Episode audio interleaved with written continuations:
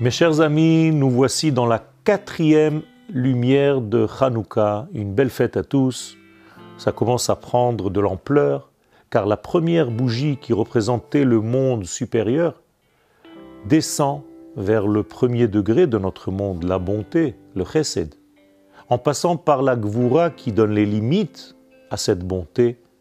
Et là, aujourd'hui, nous sommes dans la quatrième bougie qui représente l'actif eret, en français l'équilibre, c'est-à-dire la thérapie de l'homme, la façon de l'harmonie dans notre vie. Cette bougie donc représente l'harmonie, la eret.